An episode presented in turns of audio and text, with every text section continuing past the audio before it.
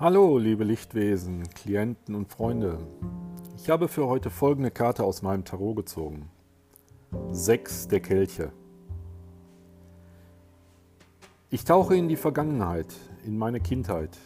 Ich suche die Zeit, in der ich glücklich und unbeschwert war. Ich suche Trost. Erinnerungen können glücklich machen und Schmerz bereiten. Sie bringen die Zuversicht, und Unschuld der Kindheit und die Sehnsucht nach dem verlorenen Paradies. Die Vergangenheit ist nie wirklich vergangen. Sie bestimmt mein gesamtes Leben. Das Kind in mir ist viel mächtiger, als ich denke.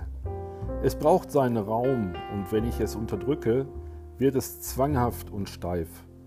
Solange ich mich nicht in ihr verliere, ist meine Kindheit wie eine Quelle, aus der ich Freude und Trost schöpfen kann.